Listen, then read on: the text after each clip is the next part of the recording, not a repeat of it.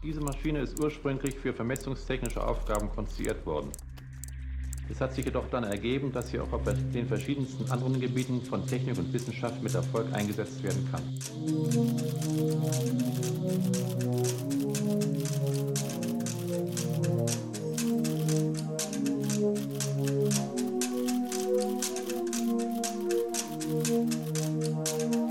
Hi, are we on now? Hi, Cyril. Hallo Timeless. So, heute ist es soweit. Das ist nämlich ein Thema, was mich schon sehr, sehr lange interessiert, wo ich schon sehr, sehr lange drauf gewartet habe. Und ich hoffe, dass du mir heute erschöpfend und in der vollen Tiefe Datenbanken erklären kannst. Heute reden wir über den großen Heuhaufen, den wir versuchen, die Nadel zu finden. Ah ja, cool, okay. Ja, genau. Das ist ja auch so eine Sache, die ich auf Arbeit auch so ein bisschen mache. Naja, so äh, werden wir dann auch dazu kommen, was die genauen Schattierungen sind. Aber Datenhaltung ist eine große Aufgabe auf jeden Fall in der IT. Da haben wir ganze Abteilungen dran sitzen, so Storage Operations und so zu machen. Wir haben ja schon in der Folge 7 über die Speicherhierarchie geredet. Also im Prinzip, das ist ja auch dieselbe Frage, wie man Daten speichert. Und aber nicht unbedingt alle Daten, die irgendwo rumliegen, sind sofort in der Datenbank. Das werden wir heute genauer eruieren, was da der, der konkrete Ausgestaltung so einer Datenbank ist oder was den Namen Datenbank verdient. Okay.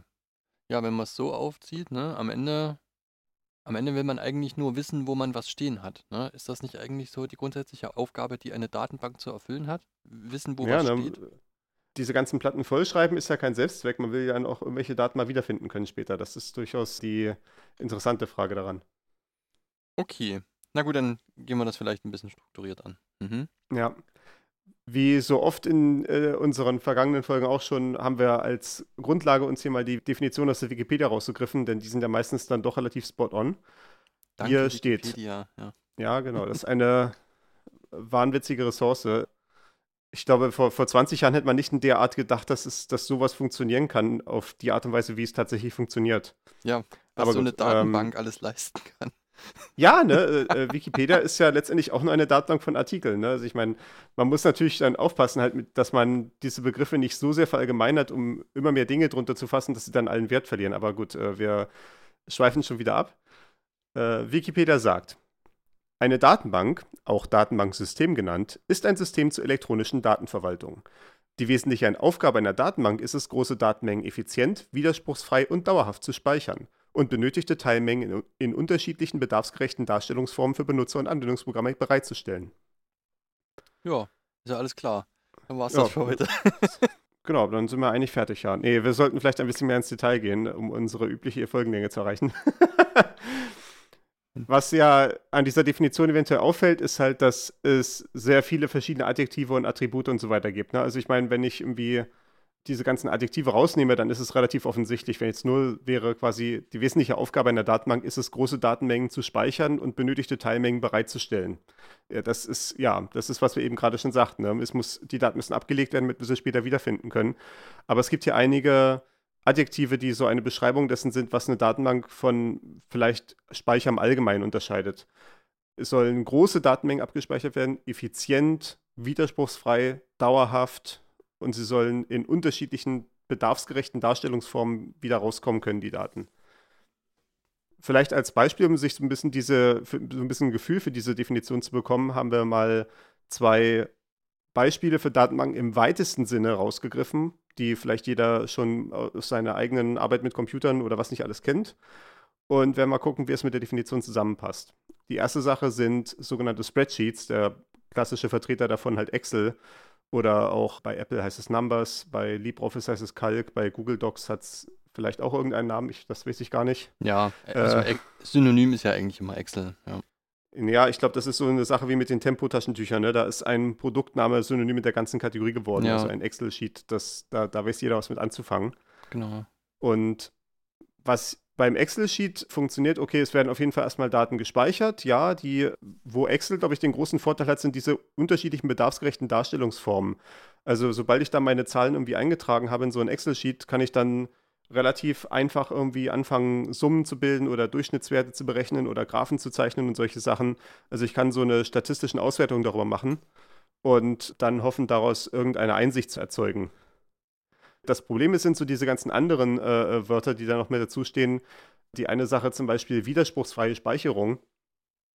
Das ist so ein bisschen ein Problem, wie Excel funktioniert, dadurch, dass es halt, dass man halt einfach irgendwas eintippt und es versucht dann zu interpretieren, was es genau heißt, was man jetzt gerade eingetippt hat. Also wenn es irgendwie was ist, was vielleicht nur aus Zahlen besteht, okay, dann denkt sich Excel, das wird eine Zahl sein.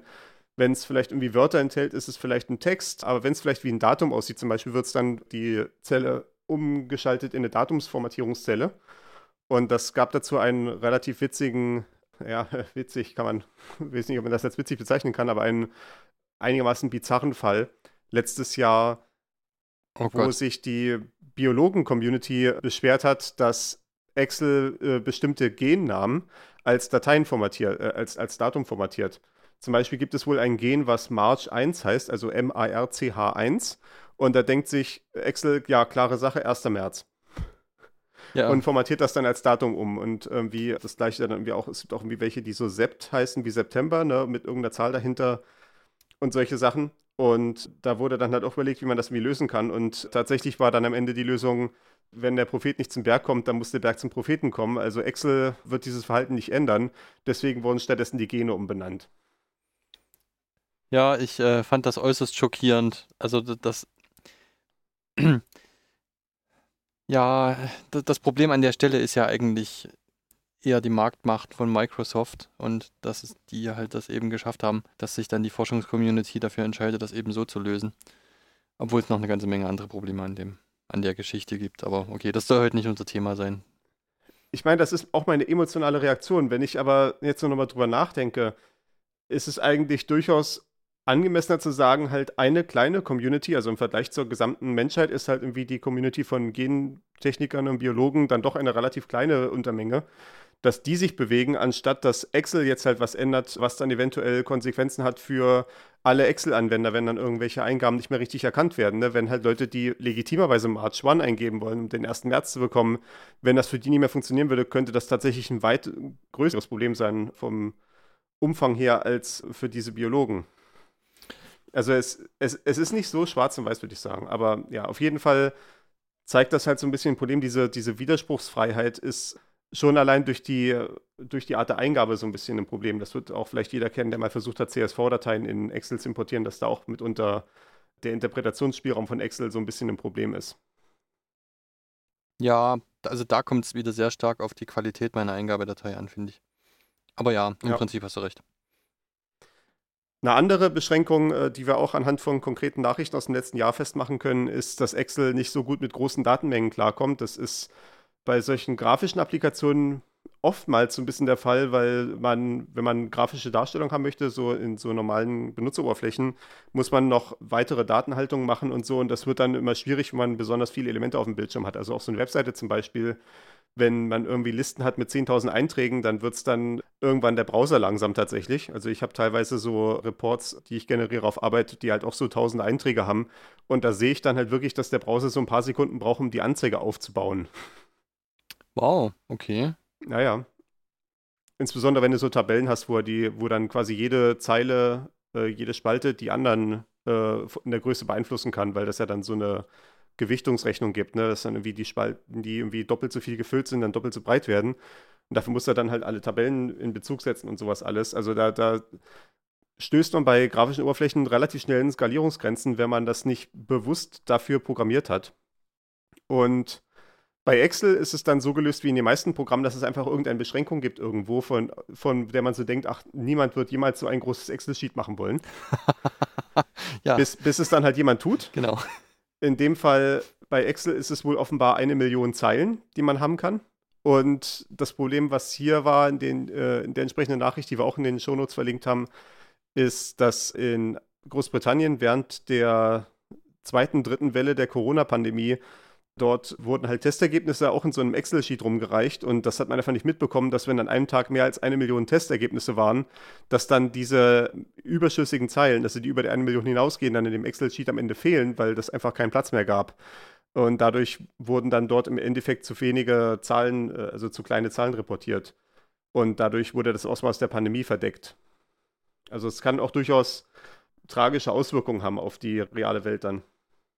Ja, klar. Ne? Also es ist ja schon so, dass einfach sehr viele Dinge einfach mit Computern gemacht werden. Es werden halt einfach verschiedene Abläufe, die eben auch das Zusammenleben von Menschen regeln, äh, darüber abgebildet und natürlich kann das dann auch äh, Auswirkungen auf Menschen haben. Ja. Ja. Also wir sehen halt, wie gesagt, Excel hat halt dieses Kriterium der bedarfsgerechten Darstellungsform.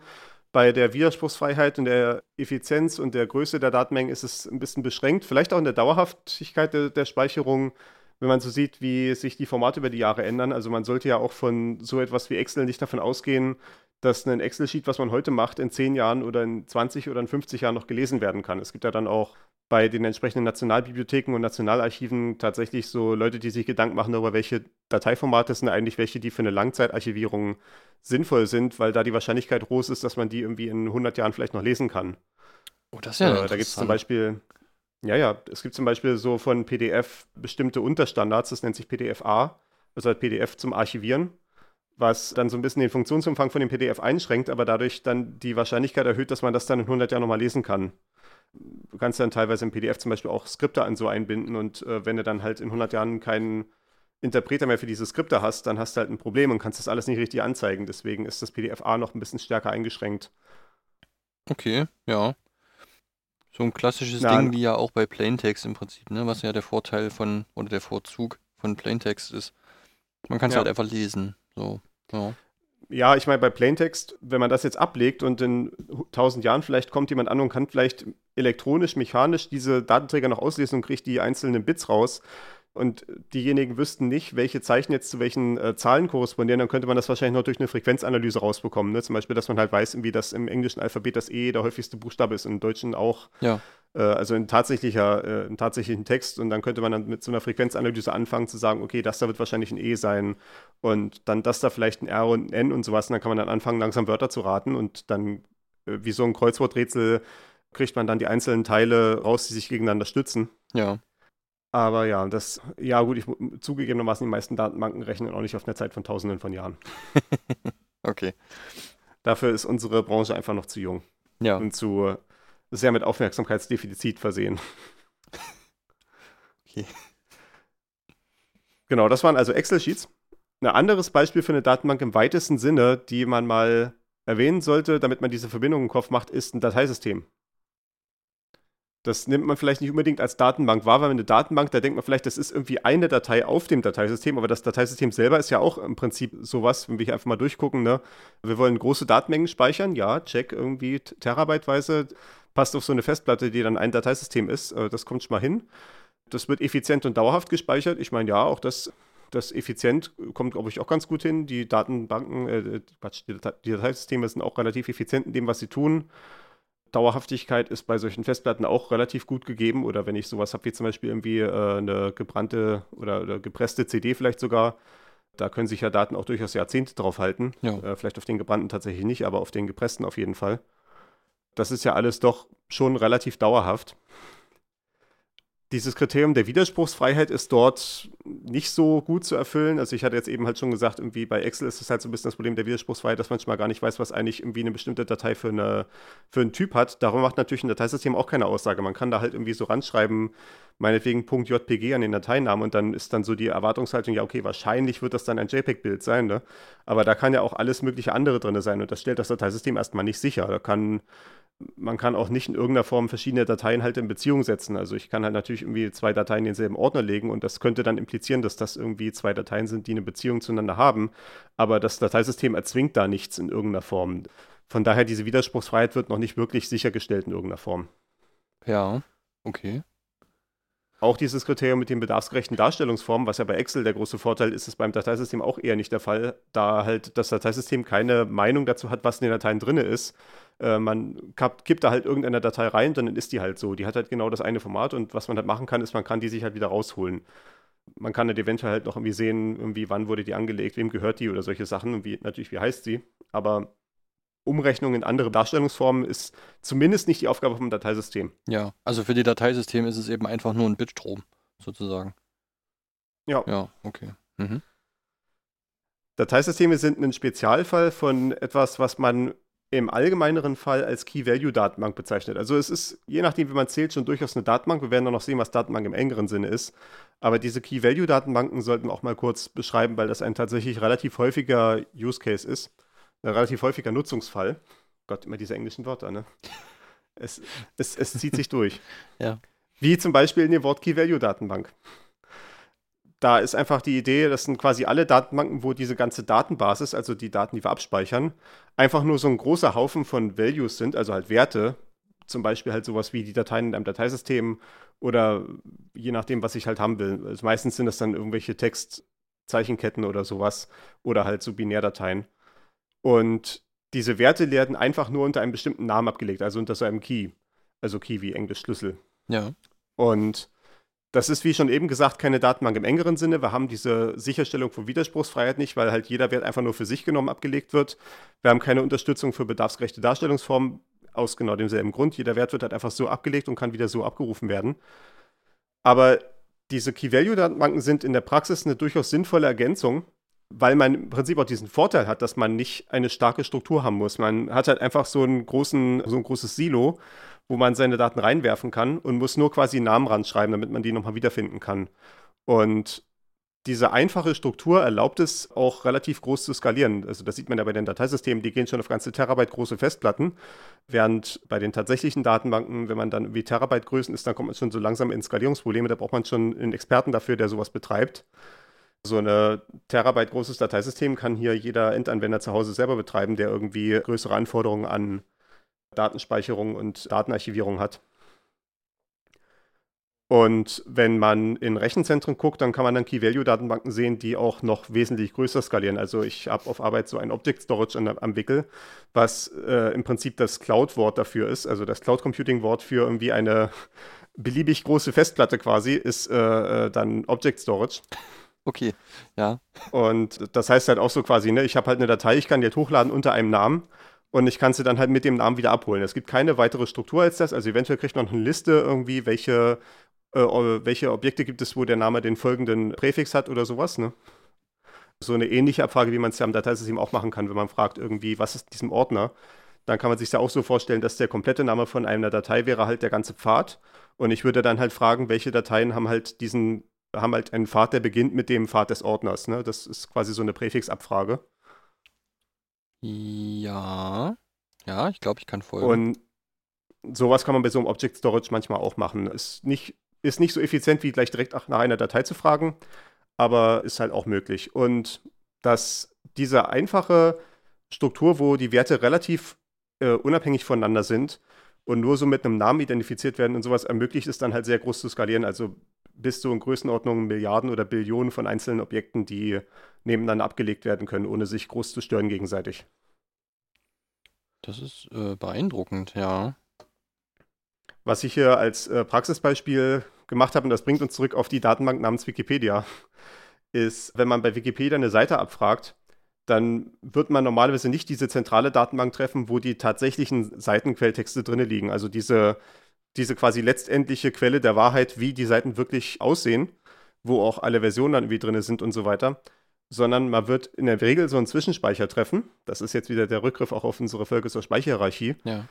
Man wird irgendwie so einen Zwischenspeicher treffen und irgendwie quasi fragen, meinetwegen, ich habe hier den Artikel zur Datenbank auf und dann wird der Zwischenspeicher zuerst gefragt, war hier vielleicht schon mal jemand vor zehn Minuten oder so? Und haben wir diese Seite noch fertig dargestellt als HTML-Dokument, was wir sofort ausliefern können? Ne? Denn wenn das der Fall ist, können wir uns ja das ganze neu berechnende Seite sparen. Und auf der Größenordnung der Wikipedia, wo dann einzelne Artikel gerade bei irgendwelchen aktuellen Ereignissen dann millionenfach geklickt werden, ist das natürlich eine wesentliche Optimierung dafür, dass dann nicht diese Masterdatenbank einfach wegschmilzt irgendwo. Ich kann folgen, okay.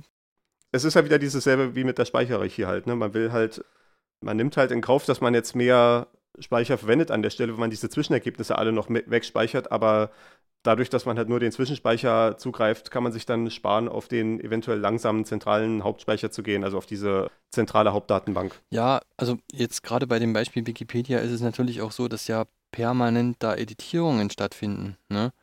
Also ja. da schreiben ja auch ständig irgendwelche Leute rum und dann also schreiben rum. Es werden die, die Artikel werden ja ständig aktualisiert und da finden ja auch Diskussionen statt, teilweise über den Inhalt dieser Artikel.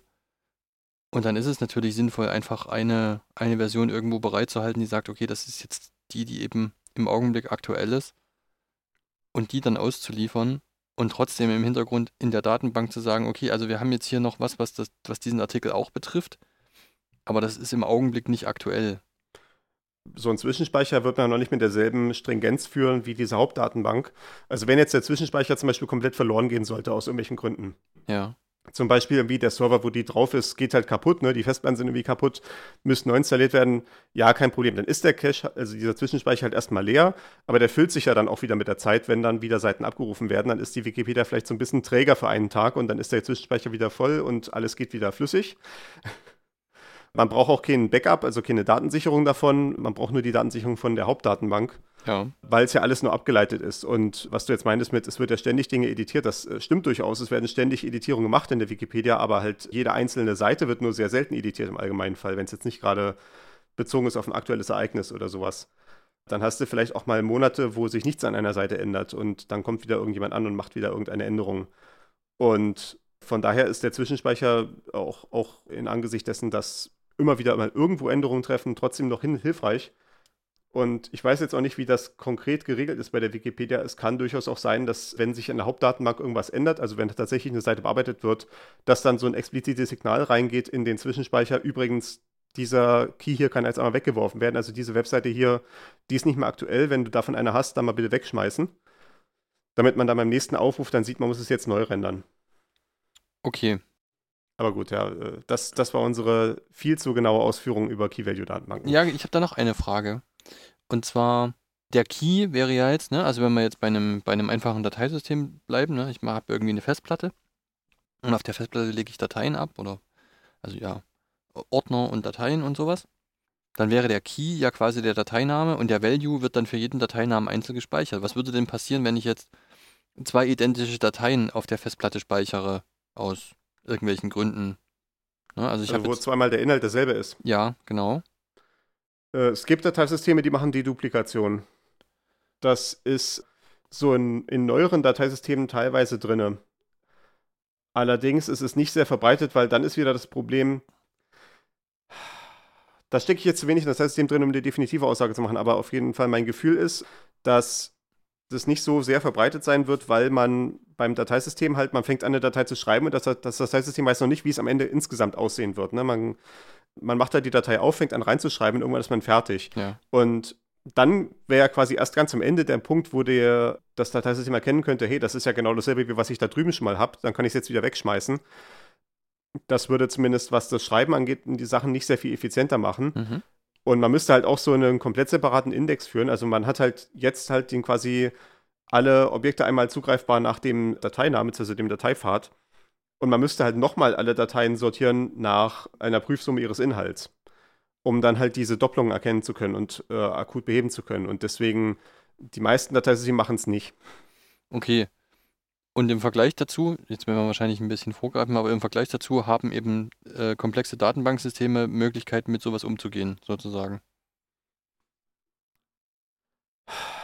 Oh. Deduplikation läuft, würde ich noch sagen, doch meistens auf der Anwendungsebene. Also, dass man halt zum Beispiel als Anwendung halt gleich sagt, wenn ich so eine Key-Value-Datenbank habe, ich lege meine ich lege meine Objekte ab, nicht nach irgendeinem Dateinamen, der irgendwie beliebig ist, sondern ich lege sie ab und der Key ist zum Beispiel eine Prüfsumme. Dass ich halt sage, wie ich habe hier meinen String, der meinetwegen die Prüfsumme und ich äh, mache das jetzt natürlich bewusst irgendwie mit einer, einem, äh, einem handlicheren Beispiel. Meinetwegen meine Datei hier, mein, mein Bild von irgendwie der Frauenkirche in Dresden hat irgendwie die Prüfsumme 123.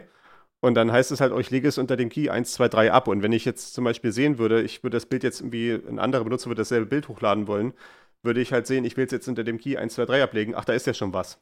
Da muss ich es ja nicht nochmal ablegen. Oder ich kann vielleicht nochmal vergleichen, dass es keine Kollision gibt, dass es nicht zwei verschiedene Dateien mit derselben Prüfsumme sind. Aber dadurch ist es dann sichergestellt, dass ich die beiden Dinge an derselben Stelle ablegen kann, quasi. Okay. Und mhm. dann müsste ich aber dann wieder noch eine weitere Ebene darüber haben, um dann die tatsächlichen Dateien, die ich irgendwie habe, also vielleicht für die ich halt Dateinamen habe, äh, bei mir heißt es dann vielleicht irgendwie Frauenkirche 1 und bei dem anderen heißt es dann wie Frauenkirche 42 oder sowas, dass man diese verschiedenen Namen wieder auf diesen selben Prüfsumme abbilden kann, damit man die dann in der Key-Value-Datenbank an derselben Stelle finden kann. Okay. Und ja. Das ist tatsächlich auch, wie ich meine Arbeit solche Key-Value-Datenbanken verwende, weil die halt relativ gut skalieren, wie so ein, ja, wie so ein unendlich großes Dateisystem quasi für große Dateien. Aber sie haben halt nicht diese ganzen Eigenschaften, die wir bei Datenbanken im engeren Sinne gleich sehen werden.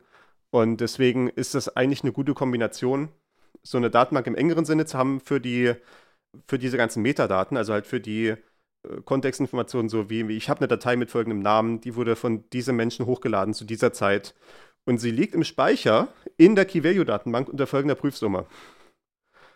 Weil dann bleibt meine eigentliche Datenbank relativ klein und kompakt, äh, weil halt nur diese Referenz quasi drin steht, die ja dann, so eine Prüfsumme ist ja dann deutlich kleiner als der tatsächliche Dateiinhalt. Und wenn ich dann tatsächlich irgendwie das tatsächliche Bild runterladen will, kann ich dann in die Key-Value-Datenbank gehen und sagen, wo ist denn das jetzt hier? Ja, okay. Gut.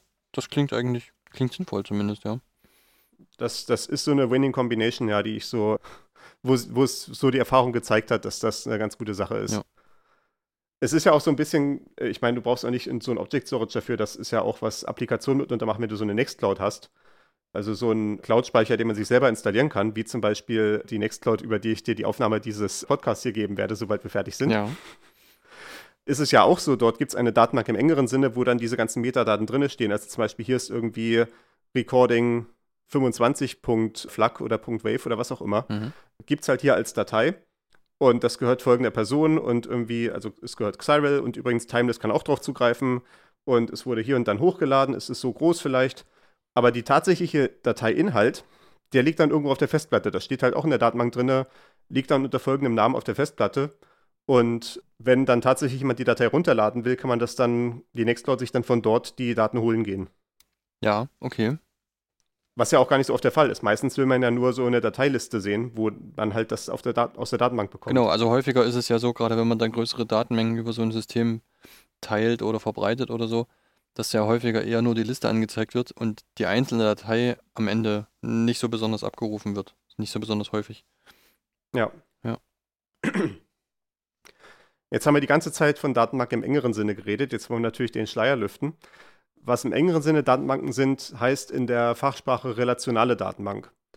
Und äh, das ist so ein bisschen die Referenz darauf, was ich eben schon gesagt hatte, warum die Key-Value-Datenbank oder Dateisysteme und solche Sachen eigentlich keine Datenbank im engeren Sinne sind, weil sie nicht so Beziehungen darstellen können zwischen verschiedenen Dateien, sondern halt die liegen einfach nur nebeneinander irgendwie im selben Ordner oder halt unter ähnlichen Faden.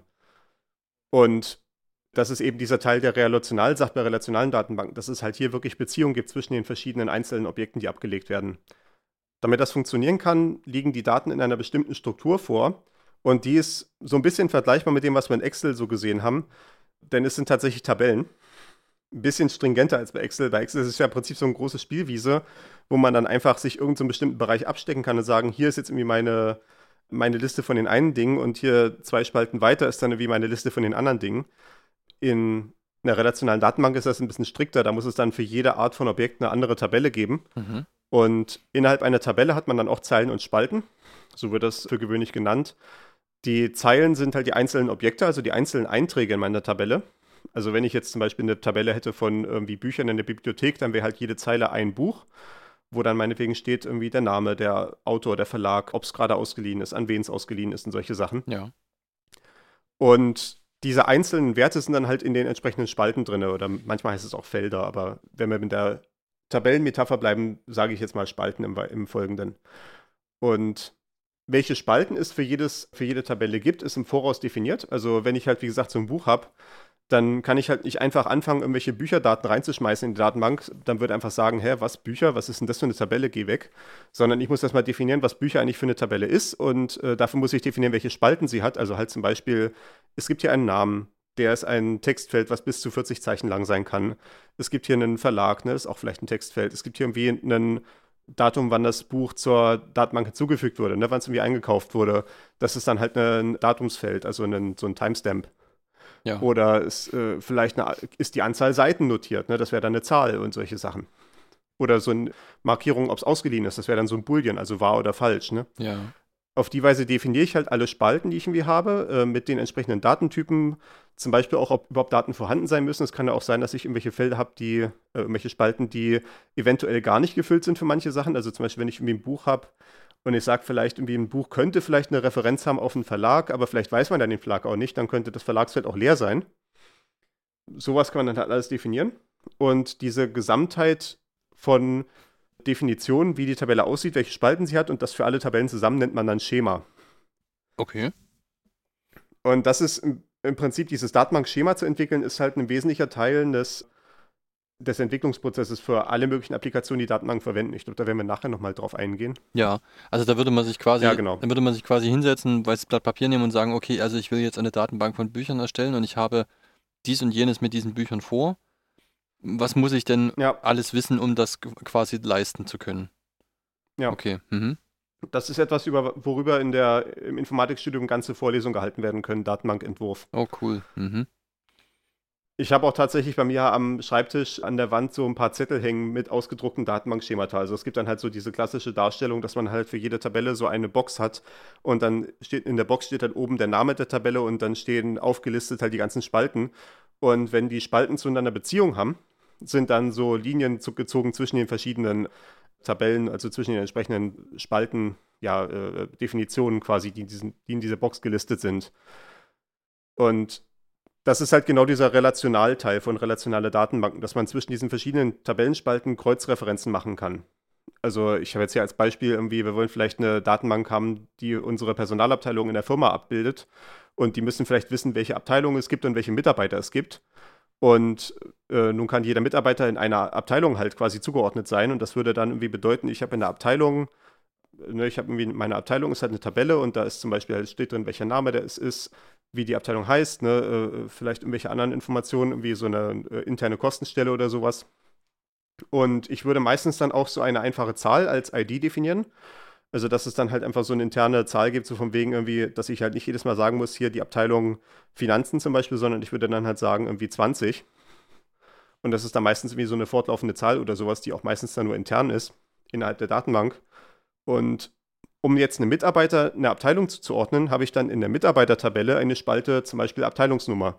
Und wenn dann halt das Mitarbeiter ist aus der Finanzabteilung, würde dann halt bei der Abteilungsnummer stehen da 20. Ja. Und das ist jetzt, ich meine, das kann ich natürlich zum Beispiel in einem Dateisystem auch so machen. Wenn ich jetzt einfach ein Dateisystem habe, wo es irgendwie einen Ordner gibt mit ganz vielen Abteilungen, einen Ordner mit ganz vielen Mitarbeitern, dann könnte ich halt in diese Datei von dem Mitarbeiter auch einfach irgendwie reinschreiben auf einer Zeile irgendwie Abteilung 20. Aber dann kann es ja durchaus sein, dass es diese Abteilung 20 gar nicht gibt oder dass dort steht Abteilung Banane oder dass da steht, ne, was auch immer. Der allergrößte Quatsch.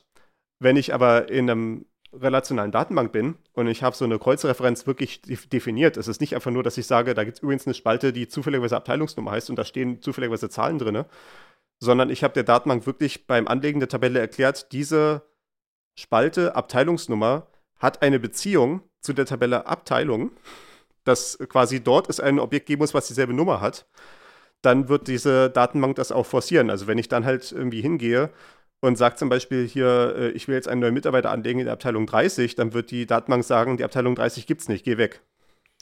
Okay. Und wenn das funktioniert, es gibt natürlich ab und zu mal auch äh, äh, Ausnahmesituationen, wo das mal nicht funktioniert, aber wenn das funktioniert, ist das halt diese Widerspruchsfreiheit, die dargestellt wird. Also wir haben halt einmal diese Widerspruchsfreiheit im Format, dadurch, dass wir so feste Dateitypen haben, dass halt äh, zum Beispiel bei der Abteilungsnummer halt nicht Banane stehen kann. Ja.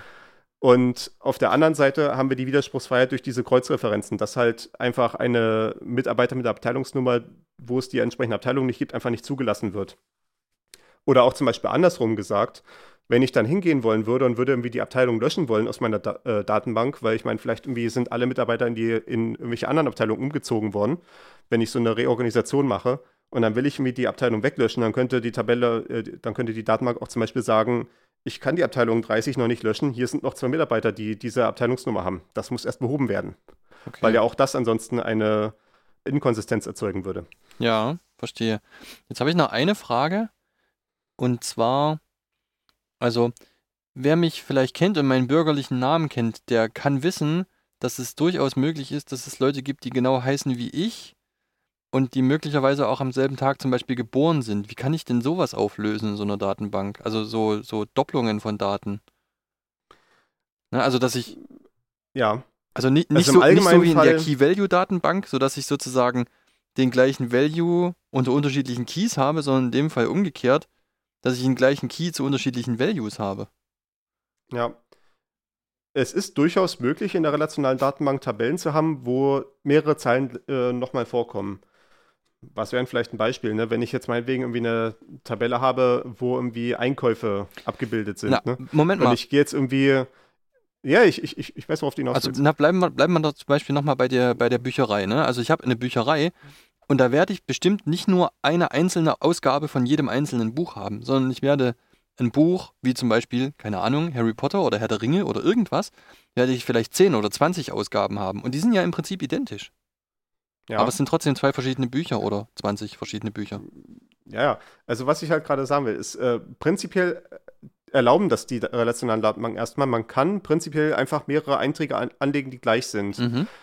Dann, also zum Beispiel bei Postgres weiß ich das, wenn man bei PostgreSQL, was halt eine, eine derartige relationale Datenbank ist, wenn man sowas macht, wenn man eine Tabelle anlegt und man hat nicht, was ich gleich beschreiben werde, dann wird es so intern noch so eine Spalten, äh, Quatsch, so eine Zeilennummer hinzufügen, die man nach außen hin nicht sieht, aber die es halt selber verwendet, um halt selber die Zeilen zu unterscheiden zu können. Aber ansonsten könnten die beiden, könnten wie zwei Zeilen, also zum Beispiel zwei Bücher in dem Fall durchaus gleich sein.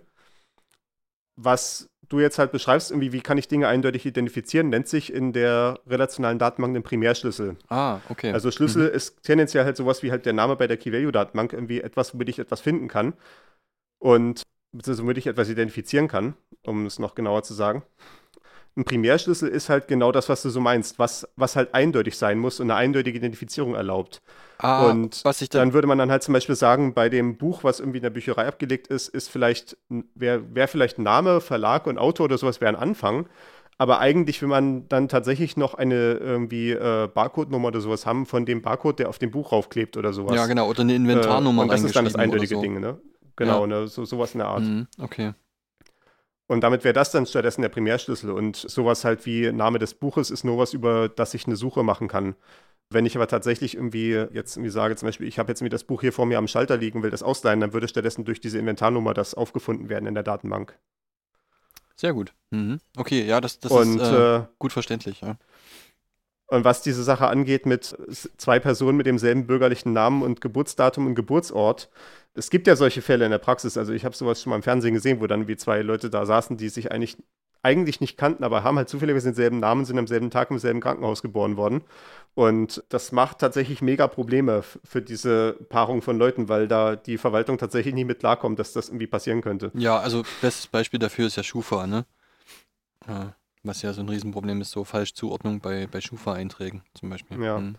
Naja, auch, auch solche Sachen wie dann, wie das dann irgendwelche Bußgeldbescheide oder sowas an die falsche Adresse geschickt werden, weil die halt diese Leute nicht auseinanderhalten können. Oh ja, oh, wow. Also, das, das ist ja auch dieser Grund, es wird ja ständig immer geredet in so in der Politik davon, dass man irgendwelche Datenbanken und so zusammenführen will, in verschiedenen Teilen der Verwaltung, um die Effizienz zu steigern und dass man dann solche Identifikationsnummern für, mit, für Menschen vergibt, ne? dass man dann sagt, irgendwie, so wie es halt eine Steuernummer gibt, die dich halt identifiziert als Steuersubjekt und dass dann halt diese ID-Nummern zwischen allen möglichen Datenbanken zusammengeführt werden sollen. Das ist ja die Motivation davon, dass man halt so einen Primärschlüssel haben will, was tatsächlich durchaus die Verwaltungsarbeit zielsicherer und einfacher machen würde. Ja, aber eben nicht nur die Verwaltungsarbeit, ja. Ja, das, das Gegenargument ist dann natürlich, dass so eine ID-Nummer natürlich auch die Überwachung der Bürger einfacher machen würde, wenn man das äh, dadurch völlig mühelos durch verschiedene Datenbanken die Pers Personen verfolgen kann. Auch zum Beispiel, wenn sich dann irgendwann mal der Name ändert durch Heirat, durch irgendwelche anderen äh, standesamtlichen Änderungen. Mhm. Genau. Zeugenschutzprogramm, was auch immer. Okay. Genau, ja, genau, ne? So, solche Sachen, ne?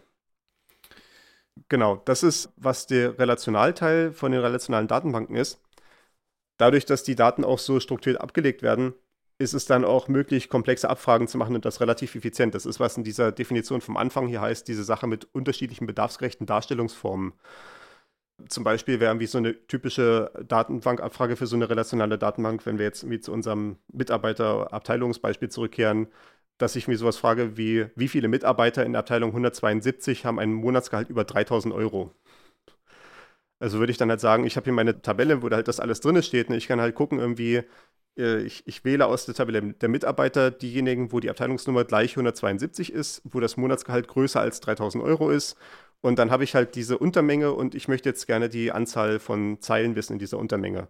Das ist eine ganz klassische, einfache Abfrage, die man in so einer relationalen Datenbank machen würde. Ja, okay. Man könnte dann auch, dadurch, dass man diese Kreuzreferenzen zwischen verschiedenen Tabellen hat, könnte man dann auch sagen, man macht Abfragen über verschiedene Spalten hinweg. Also ich gucke nicht nur die Mitarbeitertabelle an, sondern ich sage dann auch anhand dieser Referenz zur Abteilung, würde ich jetzt auch die Abteilung nur mit reinnehmen. Und ich könnte sowas fragen wie irgendwie, was sind die größten Abteilungen gemessen an der Anzahl Mitarbeiter, deren Name mit N beginnt. Ne? Ist vielleicht jetzt irgendwie kein besonders praktisches Beispiel, aber vielleicht anschaulich. Ja, also das ja ist ja nur anschaulich dafür, dass man im Prinzip alle möglichen merkwürdigen Dinge da abfragen kann. Ne? Also, so wie du eben sagst, welche Mitarbeiter haben im Mai Geburtstag oder welche Mitarbeiter gehen innerhalb der nächsten zehn Jahre in Rente, erreichen ja. das Rentenalter. Ne? Es gibt ja beliebig viele mögliche Abfragen, die man sich da überlegen kann. Ja. Genau. Tatsächlich gibt es da eine große Einigkeit äh, unter diesen relationalen Datenbanken dafür, welche Programmiersprache man dafür verwendet. Ansonsten ist es ja immer so ein totaler babylonisches Sprachenwirrwarr unter Programmierern. Bei relationalen Datenbanken ist es da relativ eindeutig, dass alles mit SQL abläuft, also die sogenannte Structured Query Language. Mhm. Die ist auch, wenn ich das jetzt hier richtig in Erinnerung habe, schon von den 70er Jahren. Oder wann, wann sind die eingeführt worden? Du hast es verlinkt, ich klicke mal auf den Link.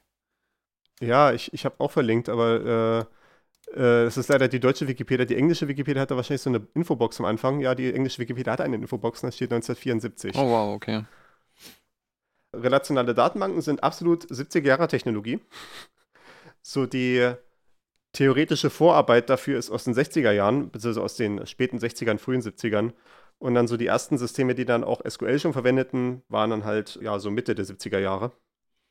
Und es ist tatsächlich so, jede relationale Datenbank, die es heute gibt, hat so ihren eigenen Dialekt von SQL. Also ist alles so ein bisschen unterschiedlich, aber so die Grundkonzepte sind doch gut übertragbar, sind relativ standardisiert, sodass das auch so eine Fähigkeit ist, wo ich jeden Informatikstudenten oder irgendwie technisch interessierten äh, Menschen, der sich mit Programmieren so auseinandersetzen möchte, durchaus ermutige, sich damit auseinanderzusetzen. Denn das ist eine Fähigkeit, wenn man die heute lernt, damit kann man auf jeden Fall 50 Jahre lang Geld verdienen.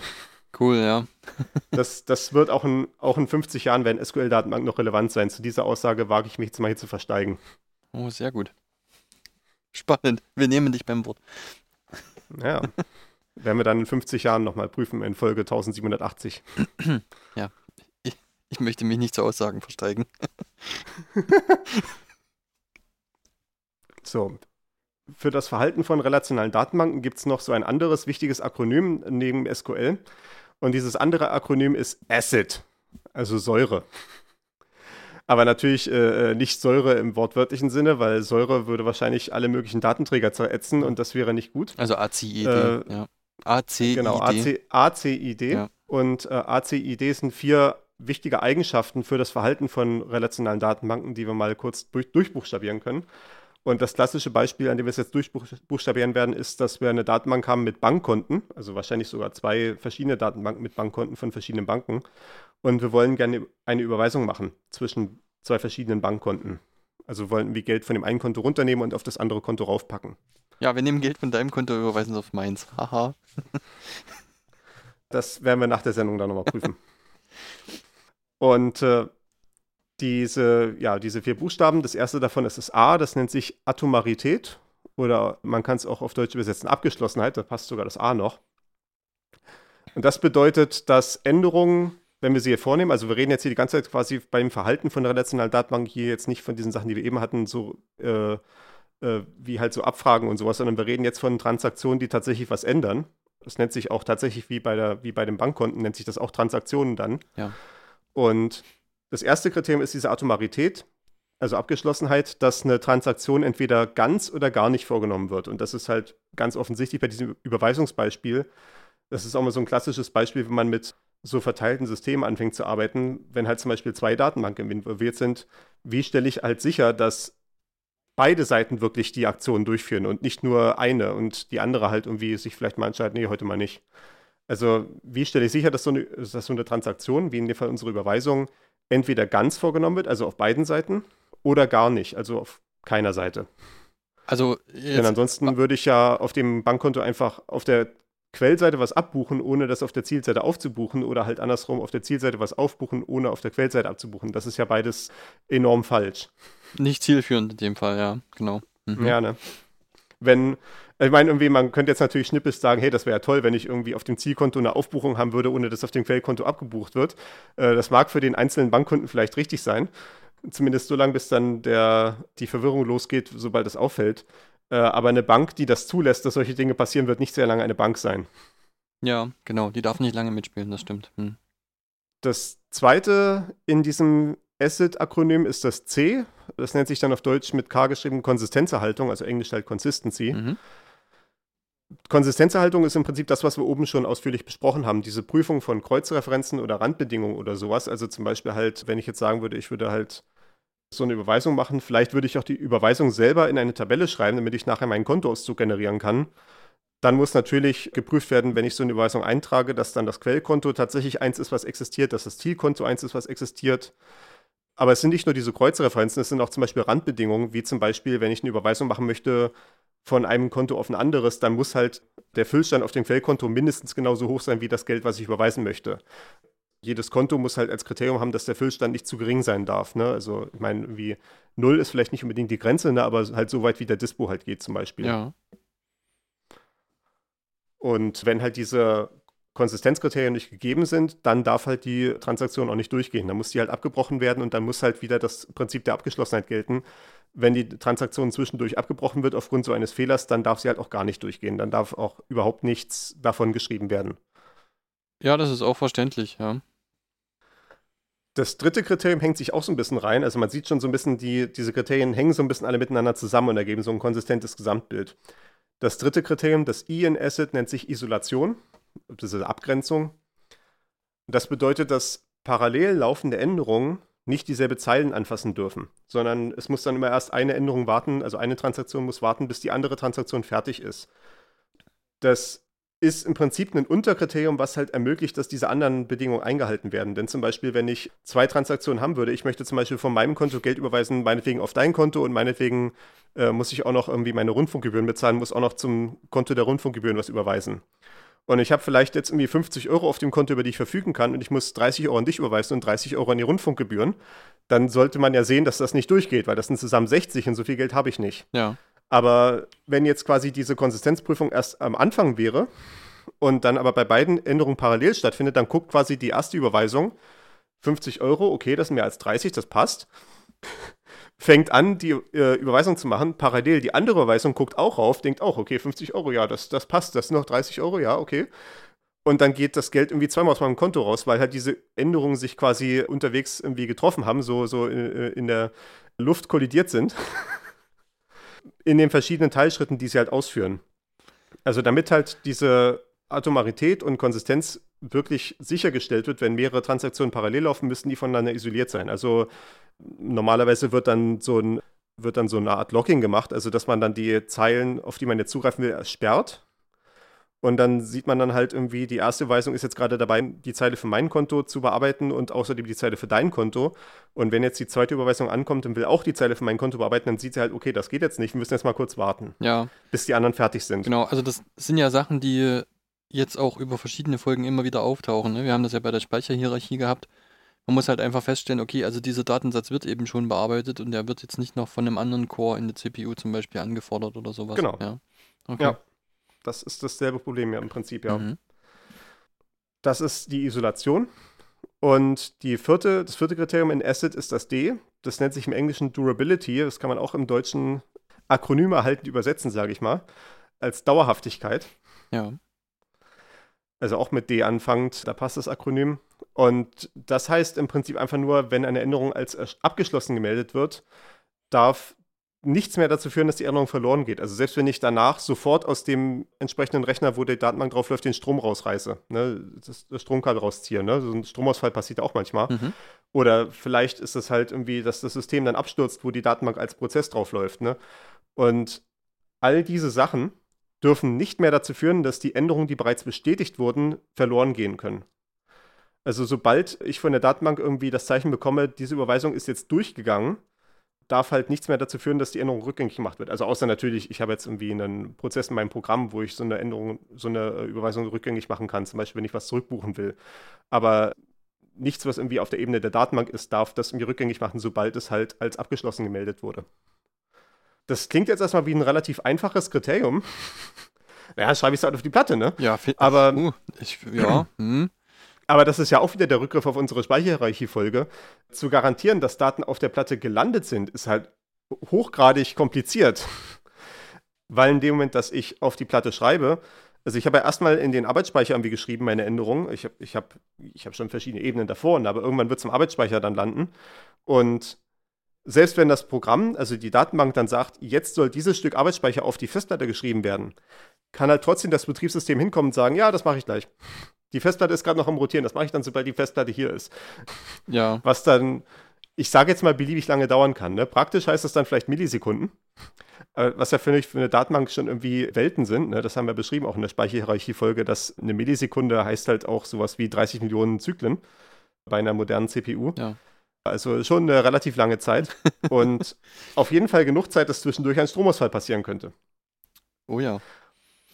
Und deswegen, da ist eine durchaus hohes Level an Koordination erforderlich, damit die Datenbank tatsächlich sicherstellen kann, dass die Daten auch auf der Platte gelandet sind.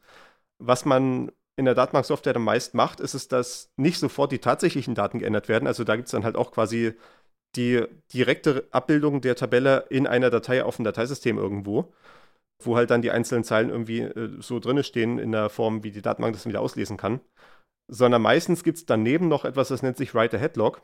Also halt ein ja, äh, Logbuch, ne, kennt man ja. Halt so eine Liste von Datenbankänderungen. Und das Write-Ahead heißt halt, dass dieses Write-Ahead-Log zuerst geschrieben wird. Ne? Also das äh, schreibt im Voraus, Ja. was als nächstes für Transaktionen passieren. Und sobald es dann in diesem Write-Ahead-Log drin steht, die Transaktion ist fertig, die ist jetzt vollständig und sobald das auf der Festplatte ist, kann das Datenbanksystem dann schon zurückmelden, dass alles okay ist, weil dann halt diese Write-Ahead-Log da ist.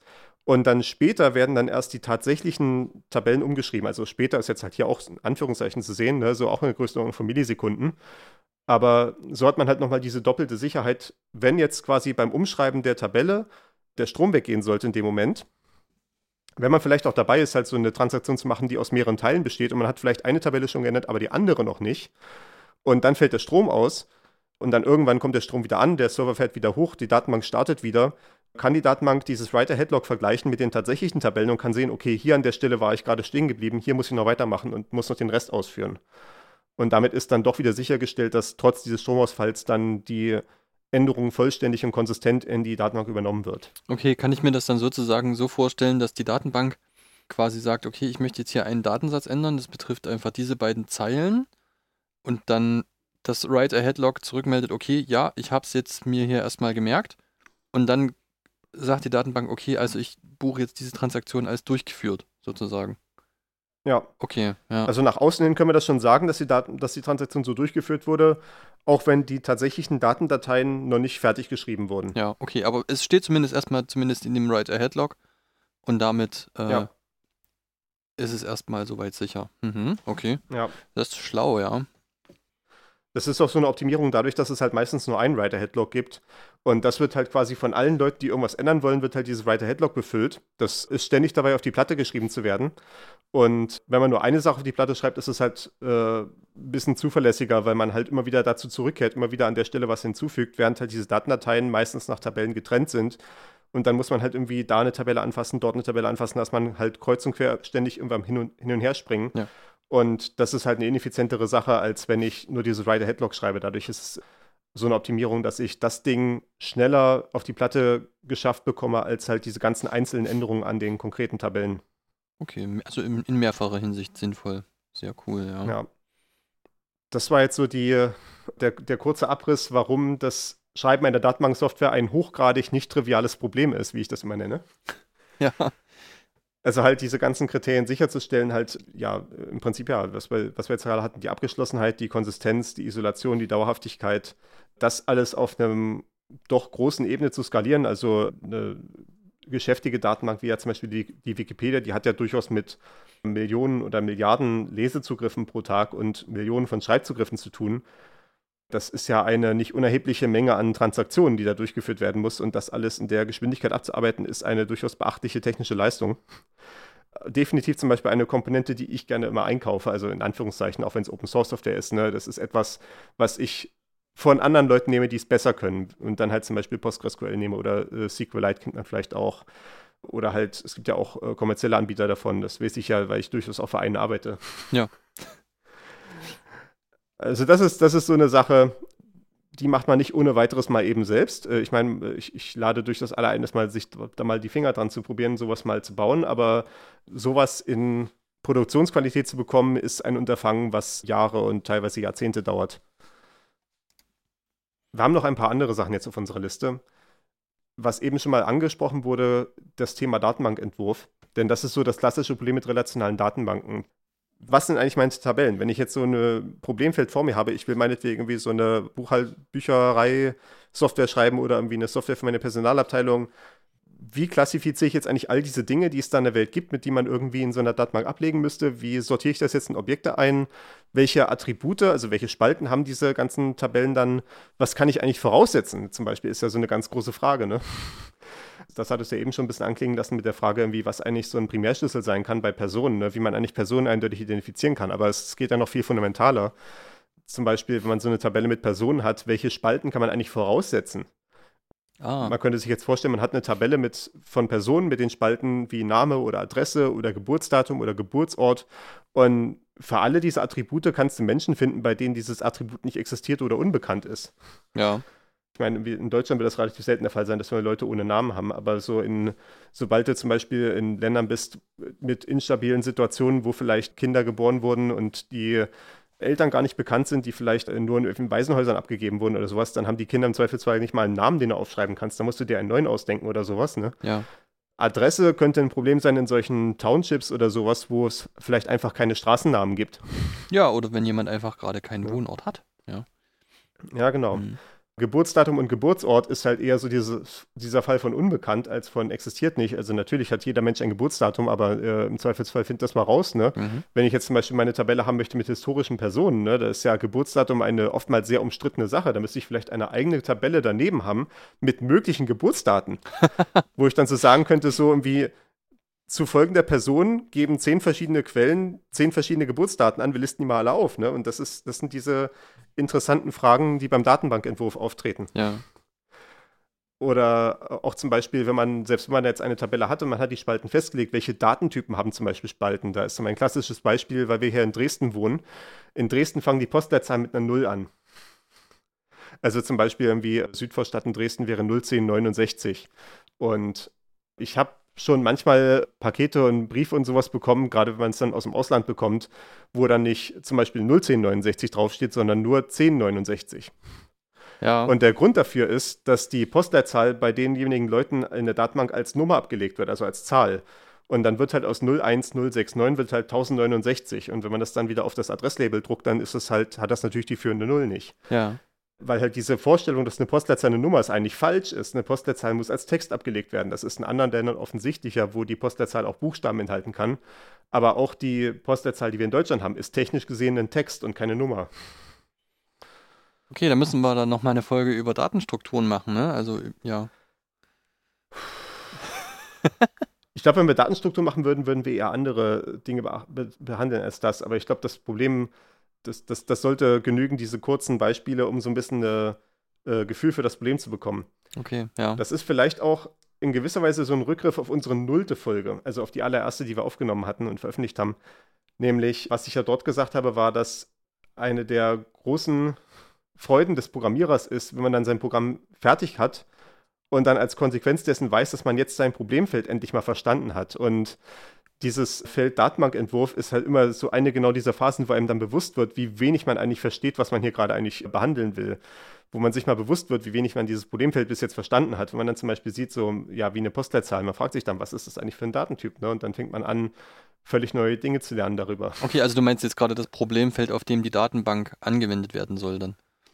Die das Problemfeld wohl für meine Applikation ist, die ich dann da baue, ja, genau, okay. die die Datenbank verwendet. Mhm, okay. Also die Datenbank ist ja in allerwenigsten Fällen ein Selbstzweck. Die ist ja meistens ein, eine Komponente von einer größeren Applikation, die dann halt äh, zum Beispiel die entsprechenden administrativen Oberflächen anbietet. Wie zum Beispiel, wenn ich eine Bücherei habe, irgendwie habe ich ja nicht nur die Datenbank, sondern ich habe dann die Applikation, die dann auf den PCs von den Mitarbeitern läuft, wo man dann die Ausleihe machen kann oder nach Büchern suchen kann, was vielleicht auch auf solchen Terminals läuft, wo die Kunden selber gucken können und solche Sachen. Ja. Das ist ja immer Teil einer größeren Applikation oder eines, ja, eines, eines ganzen Netzes von Applikationen ja auch im Zweifelsfall. Mhm. Okay. Noch so als kurzen vielleicht nicht so sehr fundamental Vorlesungsteil wie jetzt dieser Abriss über relationale Datenbanken. Die relationalen Datenbanken waren ja, wie wir gesagt haben, relativ alt schon, also nach äh, IT-Maßstäben. Ist ja 70er Jahre schon hornalt. Das ist ja quasi ja, das, das Zeitalter der Urväter, ja.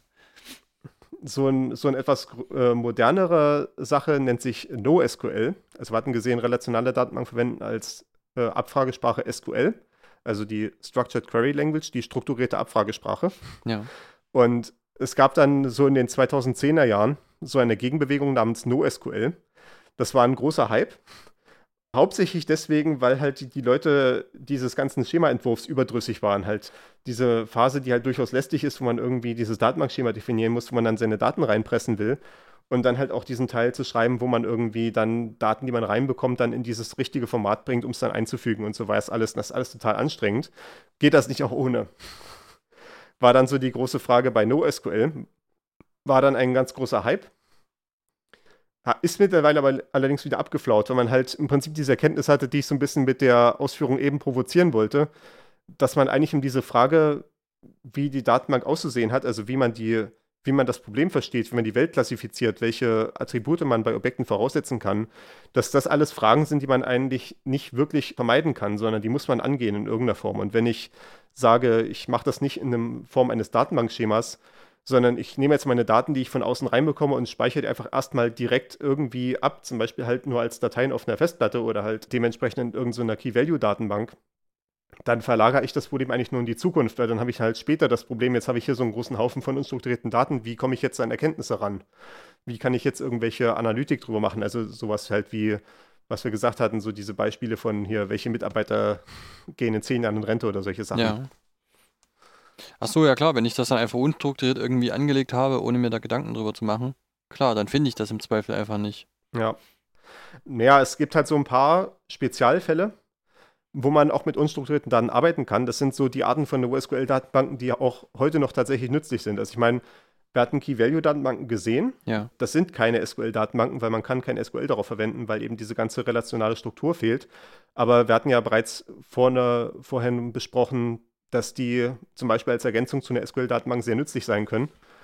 Anderes Beispiel sind Dokumentendatenbanken, wo ich eine Suche nicht mache nach einem Dateinamen oder sowas oder nach bestimmten harten Attributen, wie zum Beispiel irgendwie, dass ich sowas sage hier wie, ich suche Mitarbeiter mit einem Gehalt über Zahl X, weil ich kann sowas machen wie eine Volltextsuche. Also das klassische Beispiel dafür ist halt jede Internetsuchmaschine, wo ich irgendwelche Suchbegriffe eingebe und dann kriege ich irgendwelche Webseiten zurück, die diese Wörter enthalten. Und diese Webseiten selber sind ja im Prinzip auch unstrukturierte Daten. Also ja, die haben eine interne Struktur, aber ich habe sie halt einfach nur abgelegt als diese Dateien. Ja. Und dann findet eine Indexierung statt, nicht halt nach sowas wie einem Namen oder nach irgendwelchen numerischen Attributen oder sowas, sondern es findet eine Indexierung statt, welche Wörter kommen in der Seite vor. Und darüber kann ich es dann später wiederfinden. Das nennt sich dann halt Volltextsuche. Ist auch ein aus Sicht eines theoretischen Informatikers absolut faszinierendes Feld. ja. Auf das ich jetzt nicht weiter eingehe, weil ich da keinen persönlichen Einblick daran habe, außer als Anwender. Und das leisten halt diese Dokumentendatenbanken. Also was wir zum Beispiel auf Arbeit auch haben, ist sowas für Logs. Also halt, was wir jetzt schon gerade gesagt hatten, hier Logs, Log hatten wir gerade bei den Write-Ahead-Logs, aber Logs, Log-Files im Allgemeinen, also Log-Dateien, sind im Prinzip Dateien, die so jede Software auf der Welt irgendwie schreibt. Während sie läuft, werden halt irgendwelche Meldungen reingeschrieben, so von wegen, ich bin jetzt gestartet, ich habe jetzt irgendwie hier meine Datenbank gefunden und die hat irgendwie 10.000 Einträge und hier wollte jetzt gerade ein Nutzer irgendwas anlegen, das hat einen Fehler geworfen und hier ist der Fehler und sowas. Ne? Also da werden halt einfach irgendwelche Informationen geschrieben über den laufenden Betrieb und wir haben halt bei uns auch so eine Logdatenbank, wo diese ganzen Logdateien zusammenlaufen in so einer zentralen Stelle, die man dann mit so einer Volltextsuche durchsuchen kann was durchaus hilfreich ist, wenn man dann irgendwie eine Kundenanfrage bekommt, hier hat irgendwas nicht funktioniert, was ist denn da los gewesen? Und dann kann man dann anhand der Brotkrumen sich dann durch diese Logdateien durchfinden und dann eventuell eingrenzen, was das Problem war. Ein anderes Beispiel, was auch so in den letzten 15 Jahren mehr in die öffentliche Wahrnehmung gerückt ist, sind Graph-Datenbanken. Mit Graph jetzt nicht der Adelstitel gemeint natürlich, sondern Graphen im Sinne von Knoten, die miteinander vernetzt sind. Also wenn man so ein, was man dann manchmal so sieht auf der Tafel gemalt, als so irgendwelche Kreise, die dann Linien zwischeneinander haben und die Kreise sind halt die einzelnen Objekte und die Linien sind irgendwelche Beziehungen zwischeneinander. Ja. Und das klassische Beispiel, was man hier vielleicht kennt, sind soziale Netzwerke. Ich habe halt irgendwie, jeder von diesen Kreisen ist halt eine Person und die Linien dazwischen sind dann halt so Freundesbeziehungen oder vielleicht irgendwie gibt es auch Kreise, die für irgendwelche Gruppen stehen, wo dann die entsprechenden Leute mit den Linien dahin Mitglieder sind. Ja. Und äh, so bildet sich dann so ein äh, Netzwerk halt von, von Knoten, also so ein Graph halt. Und dann könnte ich mit so einer Graph-Datenbank zum Beispiel Abfragen machen, wie gib mir jetzt alle Personen, die ein oder zwei Schritte von der folgenden Person entfernt sind. Worin eine relationale Datenbank nicht so gut ist, weil eine relationale Datenbank hat, ja, es, es ist schwierig, in so ein Tabellenschema so einen Graphen reinzupressen. Kann man machen, aber ist nicht besonders schön. Okay, ja gut, das muss ich dir jetzt einfach glauben. Könnte man nicht aber aus einer relationalen Datenbank eine Graph-Datenbank ableiten? Sicherlich. Ja, Ja. okay, gut. Eine relationale Datenbank funktioniert für sowas relativ gut, wenn man, wenn man eine endliche Liste von, also eine, eine endliche Schrittfolge quasi von so Relationen hat. Also sowas halt wie irgendwie ein Mitarbeiter ist in einer Abteilung, ist in einer Firma, ist in einem Land oder sowas. Ne? Äh, das macht eine relationale Datenbank sehr gut, weil dann ja auch die Abfragen da meistens so sind in der Form irgendwie, ich habe jetzt irgendwie eine bestimmte Ebene und will zu einer anderen bestimmten Ebene. Ich habe zum Beispiel eine, ein Land und will alle Mitarbeiter von Firmen in diesem Land oder ich will, ich habe einen Mitarbeiter und will irgendwie die Firma dazu wissen. Ja, Also ich gehe halt so eine ganz bestimmte logische Kette von Schritten irgendwo entlang. Während so eine Graph-Datenbank eher sowas halt unterstützt wie halt so eine reine Nähe zueinander. Sowas wie halt, ich will irgendetwas, was drei Schritte von mir entfernt ist. Egal, was es jetzt genau ist. ja, okay, gut, das stimmt. Mhm. Ja, das sehe ich, dass das, ne, da müsste man dann aber eben diesen Zwischenschritt machen und erst noch die Graph-Datenbank ableiten und dann erst könnte man das sozusagen dort sehen. Ja. Ja, okay, verstehe. Eine andere Art von Nicht-SQL-Datenbank, also NoSQL-Datenbank, die äh, ich noch für erwähnenswert halte, sind Datenströme. Das ist so auch so ein Paradigma, was so in den letzten Jahren äh, so ein bisschen Einfluss gewonnen hat, dass man zum Beispiel halt, wenn ich das Beispiel nehme mit der Überweisung zwischen Bankkonten, dass ich nicht irgendwie so eine Liste von Bankkonten habe, wo jemals dann der aktuelle Kontostand draufsteht, sondern meine Datenhaltung besteht komplett aus einer Liste von Transaktionen, dass ich irgendwann halt mal, irgendwann fängt ein Konto an zu existieren, dadurch, dass ich anfange, Geld dahin zu überweisen. Ja, Und wenn ich dann die tatsächliche, den tatsächlichen Kontostand wissen will, dann kann ich dann halt auf diese Liste von Ereignissen gucken, wo halt das Konto drin vorkommt und dann die entsprechenden Buchungen zusammensummieren. Das ist ein durchaus hilfreicher Ansatz, weil man dann diese Atomarität und äh, Isolation und solche Sachen viel einfacher darstellen kann. Dadurch, dass halt jede Transaktion von für sich genommen ein einzelnes Objekt ist, was ich einfach nur an die Liste anhänge, ist halt diese Abgeschlossenheit relativ einfach sichergestellt. Konsistenzprüfung ist dann halt wieder eine schwierige Sache, weil ich dann im Zweifelsfall alle Transaktionen zusammensummieren muss, um den tatsächlichen Kontostand zu kriegen und dann so eine Deckungsprüfung zu machen. Aber es, das ist so ein alternativer Ansatz, der für manche Situationen auch sehr gut funktioniert. Ja, der kommt eigentlich einer analogen Herangehensweise relativ nahe. Also ich erinnere mich, dass ich mal ein kleines Ausgabenbuch zu einem Anlass genau so geführt habe. Naja, ich, ich kann mich noch erinnern, als Kind so ein Sparbuch gehabt zu haben, was ja auch genau so funktioniert hat. Ja, ne? Dass genau. man irgendwie, dass man da irgendwie äh, für jede Einzahlung oder sowas hat man dann halt so eine Zeile reingedruckt bekommen gehabt. Oder wenn dann irgendwie das Quartal zu Ende war, wenn man das nächste Mal dann kam, wurden dann noch die Zinsen mit reingedruckt. Genau. So in der Art kann man sich das halt vorstellen, nur dass es meistens dann nicht ein Datenstrom für ein einzelnes Konto separat ist, sondern halt ein Datenstrom für alles, was halt dieses konkrete System äh, behandeln soll. Oh, ja, okay, gut, das ist dann natürlich eine andere Sache. Hm. Verstehe. Ja, ich denke, damit sind wir auch am Ende. Mhm. Da haben wir noch so ein paar Brotkrumen. Wer sich eventuell mit dem Thema weiter beschäftigen möchte, hat diese Arten von NoSQL-Datenbanken so als weiterführendes Thema. Und ansonsten haben wir auch zu den tatsächlichen relationalen Datenbanken ja hier auch einiges verlinkt. Also diese Asset-Sache, die wir beschrieben haben. SQL, wenn man sich das zum Beispiel mal angucken möchte, wie so eine SQL-Abfrage aussieht, kann man hier den SQL-Artikel bei Wikipedia sich angucken. Da gibt es so ein paar Beispiele, die auch, glaube ich, mit so einem ähnlichen Mitarbeiter- und Abteilungenbeispiel und so sind. Ach nee, hier, die haben hier Student, Vorlesung und Professor als äh, ihre Beispieldatenbank. Ja, da sind wir, da sind wir wieder an dem Punkt, ne? Also diese Datenbanken sind einfach überall, in allem, wo irgendwie, Ja. wo Sachen verwaltet werden, aufgeschrieben werden, sind eben mittlerweile diese Datenbanken am Werk. Ja. Ja. Also wie gesagt, neben SQL-Artikel, da gibt es so ein paar Beispiele, da kann man sich das mal anschaulich machen, wie so eine SQL-Anfrage tatsächlich aussieht, die halt, die zum Beispiel auch dafür verantwortlich war, dass dieser Wikipedia-Artikel gerendert wurde. Ja, ja, stimmt. Oder die wahrscheinlich auch irgendwie euer letztes Monatsgehalt ausgezahlt hat. Ja, genau, all solche Dinge. Okay, sehr schön. Ja, dann denke ich, haben wir es für heute. Die nächste Folge wird in drei Wochen in eine Datenbank eingestellt. Damit könnt ihr rechnen. genau, so machen wir das. Ciao, ciao, bis zum nächsten Mal.